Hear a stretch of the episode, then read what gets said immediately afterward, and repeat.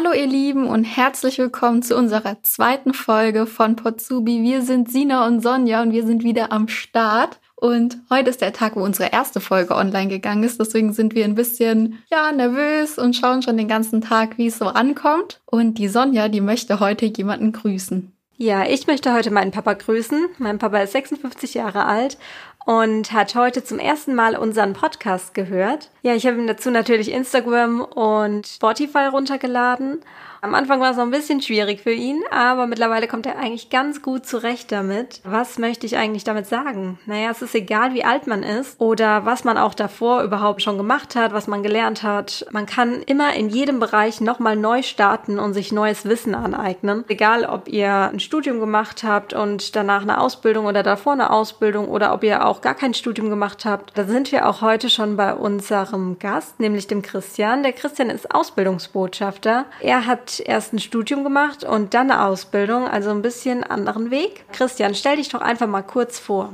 Hey Leute, erstmal danke, dass ich da sein darf. Ich bin der Christian Mitrovic, ich bin 24 Jahre alt und bin gerade im zweiten Ausbildungslehrjahr zum Fachinformatiker für Systemintegration. Und bei welcher Firma arbeitest du? Bei der CEMA GmbH in Mannheim. Und wir fangen jetzt als erstes mit unserem Warm-up an, oder? Genau, ja. Das heißt, dem Christian werden Fragen gestellt, die er vorher noch nicht weiß. Und dann würde ich sagen, fange ich mal mit der ersten Frage an. Trinkst du lieber Kaffee oder Tee? Mm, ich würde sagen eher ein Kaffee. Ich sag's mal so, bei IT-Lern ist es so eine Geschichte mit Kaffee. Wir haben so eine riesen Kaffeemaschine in der Firma. Das Ding steht eigentlich nie still. Ähm, deswegen würde ich auch eher zu Kaffee tendieren. Man braucht das einfach, wenn man den ganzen Tag vorm PC sitzt. ja, ich habe eben gerade auch noch einen getrunken. Also ich bin ja auch Team Kaffee, weil Sonja ist ich Team... bin Team Tee, absolut. Oha. Sie also, hat auf ihrem ganzen Schreibtisch die Teebeutel so verteilt. Sämtliche Versionen sämtliche Versionen von, ähm, von Yogi-Tees. Ah, ja. Und ähm, für mich ist morgens erstmal ein Tee wichtig. Für mich Kaffee. Ja, für mich auch. Und das geht's gar nicht aus dem Bett. Ja. Gut, dann ähm, haben wir noch eine andere Frage uns überlegt. Eigentlich so eine ganz klassische Frage oder auch, glaube ich, bekannte Frage. Ich habe schon mhm. ziemlich oft oder ich muss mir immer oft Gedanken darüber machen. Ähm, und zwar, wenn du auf einer einsamen Insel wärst, welche drei Gegenstände würdest du dann mitnehmen? Boah, das ist eine gute Frage. Ich weiß nicht, so äh, anlässlich der Umstände, die gerade so zurzeit laufen oder gelaufen sind, wahrscheinlich eine Rolle Klopapier oder zwei. Und äh, ich weiß nicht. Ich würde jetzt auch noch mit Nudeln kommen, aber ich versuche ein bisschen Low Carb zu essen, deswegen. nee, ähm, was würde ich mitnehmen? Ich würde irgendetwas mitnehmen, worin ich schreiben kann. Etwas, was mir das Denken abnehmen könnte, wenn es nur drei Gegenstände sind. Ich würde vielleicht noch etwas mitnehmen, womit ich ich weiß nicht, vielleicht etwas, womit ich was säubern kann? Wasser zum Aufbereiten oder sowas? Das sind so die wichtigsten Dinge. Was wäre noch? Ja, wenn ich kein Essen finde, auf jeden Fall viel Essen. Ja, auf jeden Fall. Ich wüsste aber ehrlich gesagt nicht auf der einsamen Insel, man bräuchte so vieles. Wir sind an so viele Sachen immer gewöhnt. Mhm. Auf drei Gegenstände, boah, das ist schon echt schwierig. Sagen wir so, Essen, Trinken und was zu schreiben und dann den Rest kann man damit irgendwie sich herausdenken, was man dann macht. Ja, eigentlich braucht man ja nicht so viel zum Leben. Wir leben ja irgendwie so im Überfluss. Ich erwische mich auch immer dabei. Aber ich war jetzt auch zum Beispiel die letzten drei Jahre ähm, Backpacken in Asien. Und mein Rucksack war jetzt nicht so groß. Ich hatte trotzdem alles dabei, was ich gebraucht habe. Und da merkt man auch irgendwie, man braucht nicht viel zum Leben. Ja, einfach diese Konsumgesellschaft einem wird jeden Tag irgendwie auf Social Media vorgehalten, was man denn alles braucht und mhm. was denn wichtig ist und was man benötigt. Da, also aber ich muss auch sagen, man sammelt auch ziemlich schnell an. Also ich merke das an meiner Wohnung, ich misste regelmäßig aus, weil da kommt so viel Zeug mhm. einfach zusammen und so viel unnötiger Kram. Und wirklich, wenn du auf Reisen gehst, merkst du eigentlich echt, was braucht man, was braucht man wirklich? Also was mich gewundert hat jetzt bei der Frage, ich hätte jetzt echt gedacht, du würdest irgendwie so ein elektronisches Gadget, so irgendwas sagen, was auf jeden Fall mit muss, so, so typisch ITler, so irgendwie. Das habe ich mir auch gedacht, aber. Ähm, dass du ähm, ohne das nicht leben kannst. Daran denkt man eigentlich als erstes, gerade wenn man es jeden Tag vor der Nase hat, hat aber auch jeden Tag vor der Nase, wenn mal der Akku leer ist, dann braucht man Strom. Und wenn auf der einsamen Insel kein Strom ist, dann bringt mir das eine von meinen drei Utensilien vielleicht acht Stunden was. Ja, und dann ist vorbei. Dann esse ich vielleicht von meinem Laptop, dann ist der mein Teller. Aber mhm. viel mehr kann der dann nicht, weil ohne Strom geht halt gar nichts leider. Und dann braucht man halt etwas, was langfristiger ist. Ja, Ich gehe jetzt auch in Urlaub und ich habe mir vorgenommen, mein Handy auf Flugmodus zu schalten oder es nur für Fotos zu verwenden, mhm. weil ich glaube irgendwann, dass man ständig erreichbar ist, das stresst mich manchmal so, weil ich dann nicht antworten kann, wenn ich gerade einkaufen bin, dann habe ich aber schon wieder ein schlechtes Gewissen, dass ich der Person nicht sofort antworte. Also diese ständige Verfügbarkeit finde ich schon irgendwie anstrengend. Also ich finde es nicht so cool, dass du dann nicht für mich erreichbar bist. Hallo? Ich würde gerne schon meine Sorgen, ähm, die, die nächsten Wochen, wo die ich dann habe, wo du weg bist, würde ich dann schon gerne mit dir teilen. Das fand ich jetzt nicht so cool. du wirst trotzdem genug mitbekommen. Okay, letzte Frage von Sonja. Letzte Frage ist, ähm, ja, was hat dir besser gefallen? Wir haben es ja schon ein bisschen angeschnitten. Die Ausbildung oder das Studium?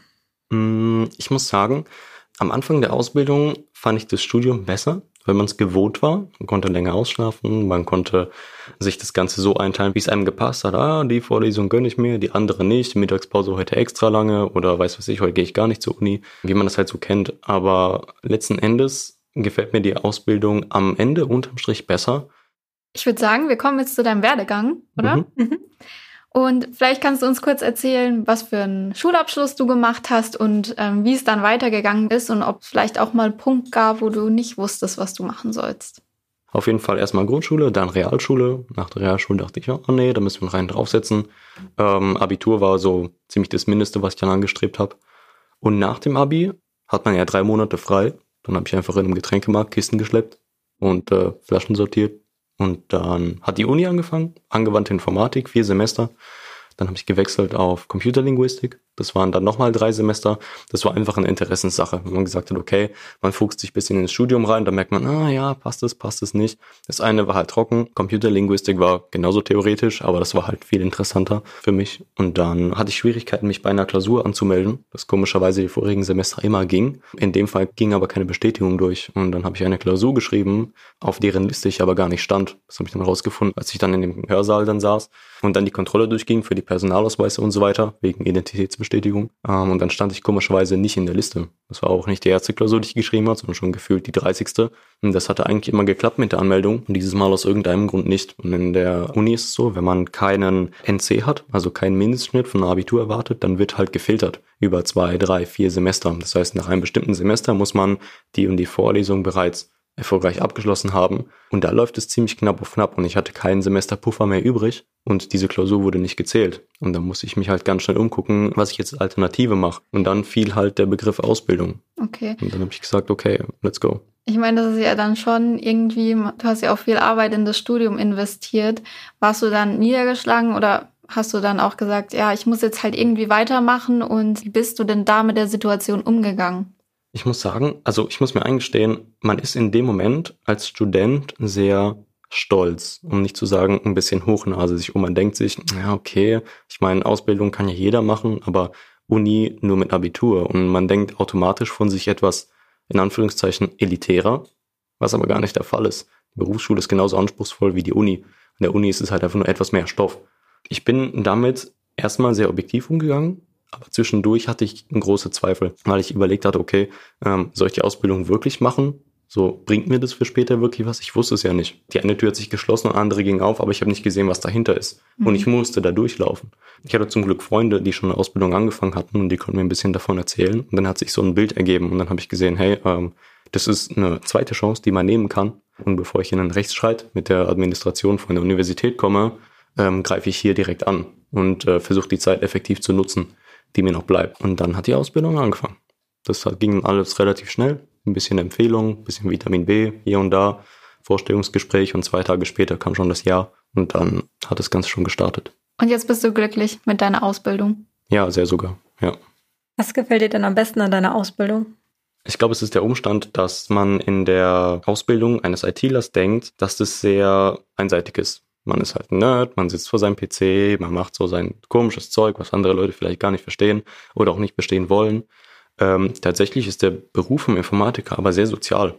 Man hat super viel mit Menschen zu tun, man arbeitet niemals alleine. Ich würde sogar behaupten, dass man mehr effektiv mit Menschen zu tun hat als Leute, die irgendwo an einem Laden sitzen und an der Theke stehen, weil die immer dasselbe von sich geben müssen. Die haben quasi immer nur einen Job zu tun und bei uns ändert sich die Arbeit jeden Tag. Wir intern haben andere Situationen. Wir müssen uns ja auch intern ein bisschen gegenseitig unterstützen. Wir sind auch für unsere eigenen, sag ich mal, in Anführungszeichen Büroleute zuständig. Ähm, und es gibt keinen Tag, der gleich ist wie der andere. Was ich schon immer meinen ITler fragen wollte, oder ich habe auch schon ein paar davon gefragt, warst du denn schon mal im Darknet unterwegs? Tatsächlich ja, was aber daran liegt, dass wir das einfach in der Schule beigebracht bekommen haben. Mhm. Uns wurde nämlich gesagt, dass das Darknet durchaus ähm, gar nicht so dark ist. Dark bedeutet in dem Fall jetzt einfach nur, ähm, dass andere in Anführungszeichen Dienste dann nicht reinschauen können. Ähm, uns wurde aber gezeigt, hey, ihr braucht den und den Browser und ihr müsst das und das machen. Ihr könnt dazu beitragen, dass das Ding noch äh, intransparenter wird für, sag ich mal, solche Informationsmaschinen wie Google oder sonst was. Naja, unser Lehrer ist das einfach mit uns durchgegangen. Mhm. Wir sind da in diesen, wir hatten so ein Skript, wir sind bis zu einem bestimmten Punkt durchgegangen. Da war da ein großer Balken in den Skript und dann hat der Lehrer gesagt, okay, stopp.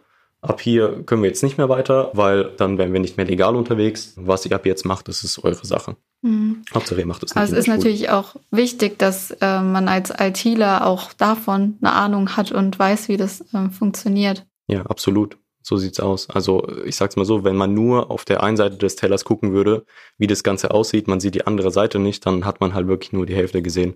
Also es macht Sinn, sich wirklich mit allem zu beschäftigen. Und ähm, ein Speer muss ja nicht gleich eine Waffe sein. Man kann auf dem Speer auch Wäsche aufhängen. Ja, ist halt die Frage, wie man diese ganzen Sachen nutzt. Okay. So wird uns das halt beigebracht. Ich finde das immer so cool, wie du die Sachen beschreibst. Ja, das ich ist auch. einfach immer so, so richtig bild, ja, bildlich. Man bildlich. kann sich immer so richtig gut vorstellen. Ja. Wir haben uns ein paar IT-Klischees rausgesucht. Mit Oder? denen wir dich jetzt konfrontieren werden noch. Oh je, okay. Okay. Let's go. Sina, fang an. Ist Alexa die einzige Frau in deinem Leben? Ah, okay. Ja, das ist, das ist echt hart. Okay. Okay, das ging echt unter die Gürtellinie. Nee, nee, sie tatsächlich nicht. Ähm, ich weiß nicht, ich hatte es, glaube ich, auch irgendwann schon mal erwähnt gehabt. Ähm, ich habe auch ein ziemliches Fable für Siri, auch wenn ich nicht so der Apple-Typ bin. Aber ja, die ist schon, die ist schon auf jeden Fall auch äh, eine feine Dame. Die ist auch sagen. nice, Siri. Gute Antwort. Ja. Also stehen mehrere Frauen zur Auswahl. Gut, dann ähm, würde ich gerne noch wissen, ja, wie ist es denn bei dir so privat? Also ich würde jetzt so einem ITler einfach mal unterstellen, dass er privat ähm, was die IT angeht, so richtig top ausgestattet ist daheim. Also vielleicht in seinem Keller da irgendwie ganz viele Geräte aufgebaut hat und also einfach mit Top-Ausstattung. Wie ist es bei dir? Ich habe nicht mal einen Rechner zu Hause.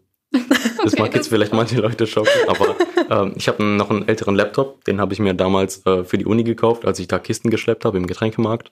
Ähm, ich bin tatsächlich nur deswegen überhaupt arbeiten gegangen. Ich war drei Monate arbeiten, habe davon eine Playstation, einen Laptop und einen Fernseher gekauft, habe auf Ziel gearbeitet quasi und auf Ziel gekauft ähm, ich habe drei Monate gearbeitet und das Ganze in 20 Minuten wieder rausgehämmert, das Geld. Das ist quasi meine Ausrüstung daheim, ja. Also das heißt, man muss eigentlich nicht der Ultra-IT-Crack sein, der zu Hause da so eine super Kommandostation hat, ähm, um den Beruf zu machen? Tatsächlich nicht, nee. Also ich habe sogar einen Kollegen von mir zu Hause, der hat wirklich nicht mal einen Laptop daheim, der hat nur ein Handy. Der ist mit mir in der Berufsschule. Der hat nur das Handy, aber der ist trotzdem einer der Besten bei uns in der Klasse. Einfach die Lernfähigkeit oder wie sehr man sich da reinsteigern will. Wir wollen jetzt mal noch ein bisschen was über deinen Ausbildungsberuf erfahren und ich glaube, ihr da draußen auch. Ähm, und zwar, du machst ja eine Ausbildung zum Fachinformatiker. Jetzt gibt es da zwei Ausbildungsberufe, einmal Anwendungsentwicklung und einmal Systemintegration. Welchen Beruf übst du aus und was ist der Unterschied zwischen den beiden? Der Fachinformatiker für Systemintegration, der nimmt im Normalfall ähm, bestehende Systeme und wie der Name schon sagt, integriert die in andere Systeme hinein. Beispielsweise, wir haben ein Systemkunde und der benötigt bestimmte Werkzeuge. Nehmen wir einfach mal an, irgendwelche ähm, Schreib- oder Tabellenprodukte, ja, um jetzt nicht die, die Produkte selbst die Namen zu nennen.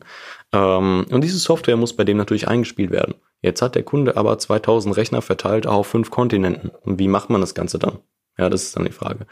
Und da kommt dann der Fachinformatiker für Systemintegration ins Spiel. Der wird es dann anhand von Projekten wirklich, sage ich mal, systematisch mit Logistik, mit Planung, mit Unterstützung, wahlweise sogar Support, Managed Services und so weiter beim Kunden einbinden, so dass man das ihm quasi nicht nur verkauft wie an der Kasse beim Aldi, sondern der bekommt dann quasi einen kompletten Service mit hinterher. Falls was passiert, ruft er bei uns an, wir machen ein Ticket auf und ähm, kümmern uns darum, dass das Problem dann gelöst wird.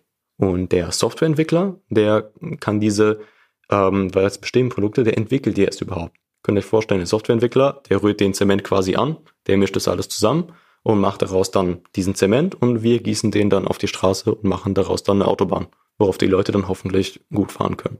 Auch wieder eine super Erklärung. Ja, mega. Wenn ihr dazu auch noch Fragen habt, dann könnt ihr uns auch gerne Mail schreiben. Die E-Mail-Adresse sagen wir euch später noch. Dann können wir nämlich alle Fragen auch an Christian weiterleiten, oder? Ja, gerne. Okay.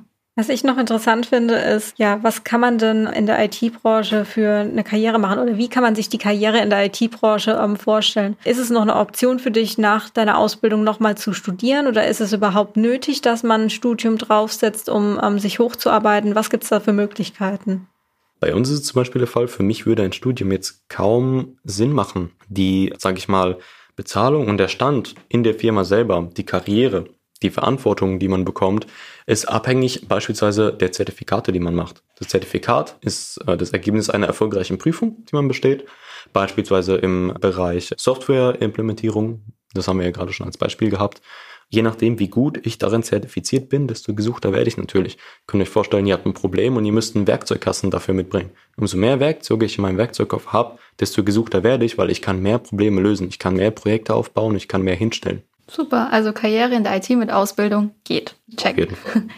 Okay, kannst du uns mal erzählen, wie so dein typischer Arbeitsalltag aussieht als Auszubildender? Okay, also ich habe es vielleicht schon ein bisschen vorne weggenommen. Man kommt morgens erstmal an, stellt die Tasche hin und dann rennt man erstmal zur Kaffeemaschine. Oder man schlürft dahin, besser gesagt, bis man den Kaffee nicht getrunken hat. Und dann geht's eigentlich los. Man schmeißt seinen PC an, man checkt seine E-Mails, äh, man lässt erstmal ein bisschen, man unterhält sich ein bisschen mit den Kollegen, was ist noch passiert, gestern nach Feierabend und so fort, ist irgendwas Wichtiges passiert. Man redet viel privat. Wir sind in einem relativ großen Büro. Ich würde jetzt nicht sagen groß, es ist zwar ein Großraumbüro, aber wir haben so Trennwände und jeder ist ein bisschen für sich.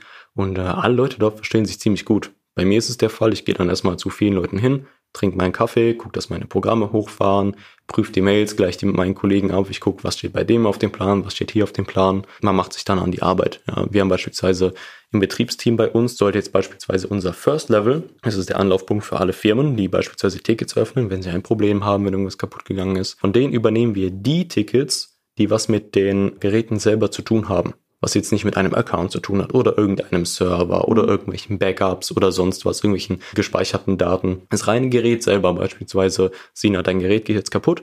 Du merkst, ah, okay, irgendwie springt es nicht mehr an oder ah, das Programm geht nicht auf oder so. Dann kommt es zu uns in den Second Level und wir schauen uns dann an, okay, wo ist genau das Problem bei der ganzen Geschichte. Also dann schreibe ich ein Ticket, wenn mein PC nicht funktioniert und das bekommst du dann. Ganz genau, richtig. Das geht zu uns dann an den First Level und dann schauen wir uns das halt zusammen an. Und das Gute ist, dadurch, dass wir ein Team sind aus sechs Mann, können wir uns gegenseitig helfen. Kommt jetzt der Azubi aus dem ersten Layer nicht dran, dann kann der halt, hey, kannst du mir helfen?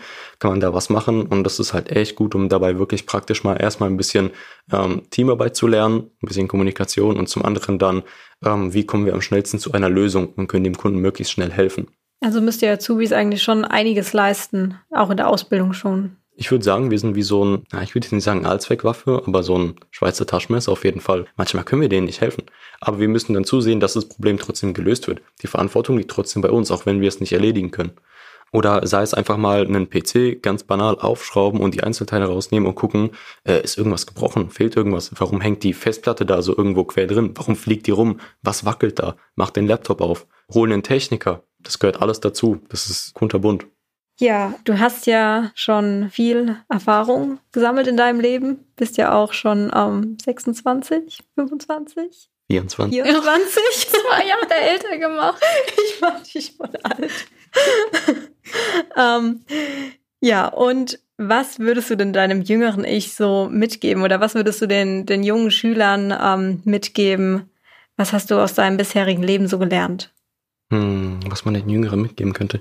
Eine Sache finde ich immer super wichtig. Man soll sich nicht von anderen Leuten großartig beeinflussen lassen oder sich deren Ergebnisse angucken und mit seinen vergleichen. Ich habe das auch schon in meinem Umfeld halt so mitbekommen oder ja, muss es leider in meinem Leben schon erfahren, dass andere Leute sich äh, verglichen haben und dann auch so ein gewisser Neid entstanden ist. Und das macht einen glücklich, wenn ich mich ständig, es gibt immer welche, die besser sind als ich und es gibt auch immer welche, die schlechter sind als ich. Aber wenn ich immer mich nur mit dem Besseren vergleiche, wenn ich immer nur gucke, wer fährt ein Ferrari, ich würde auch gern Ferrari fahren, dann werde ich doch nicht glücklich. Ich muss mit dem glücklich sein, was ich habe. Ja, absolut. Ich glaube, viele Leute gehen davon aus, dass, weil wir alle Menschen sind, man uns alle in ein Spiel packen kann.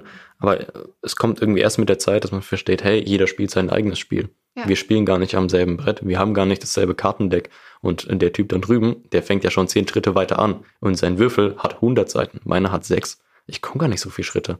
Aber ich kann vielleicht dafür sorgen, dass mein Würfel größer wird oder dass ich weniger Schritte laufen muss, um so weit zu kommen. Ja. Ähm, und das hängt dann von der einzelnen Person an sich ab. Ja, aber das macht man ja dann auch für sich und nicht für die andere Person. Man weiß auch ganz oft gar nicht, ob die Leute ähm, so glücklich sind mit ihrem Leben. Also selbst wenn man dann jemanden sieht mit seinem Sportwagen, ähm, man weiß gar nicht, was der Hintergrund ist, also wie es demjenigen überhaupt wirklich geht oder vielleicht hat er auch um, ähm, noch andere Probleme.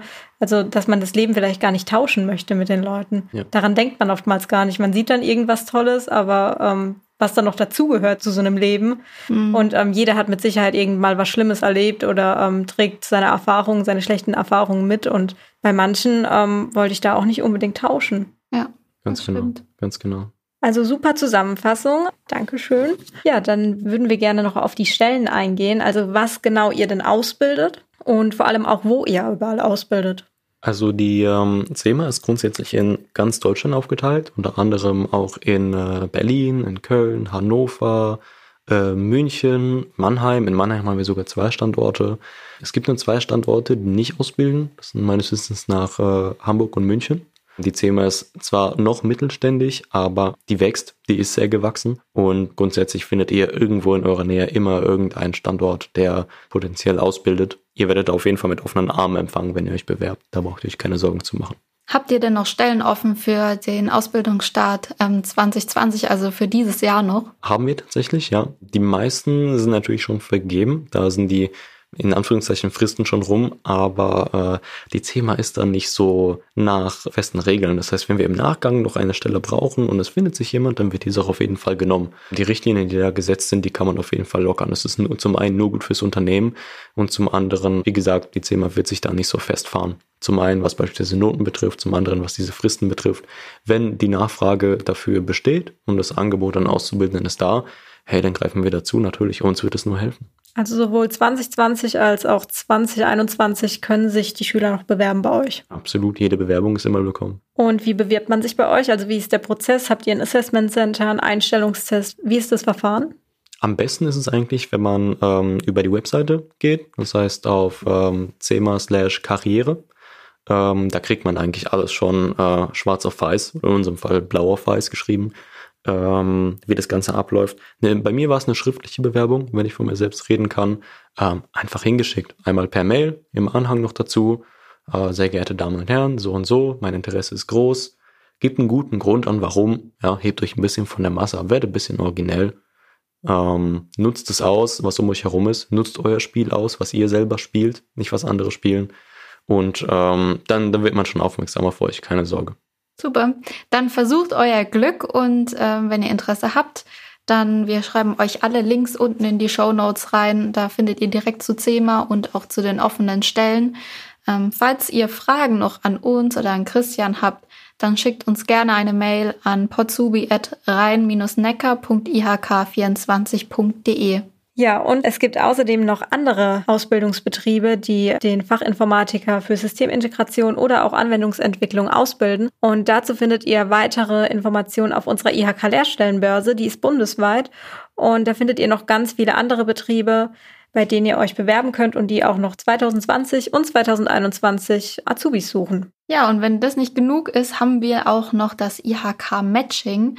Und da matchen wir euch oder unsere Kollegen euch mit eurem passenden Ausbildungsbetrieb.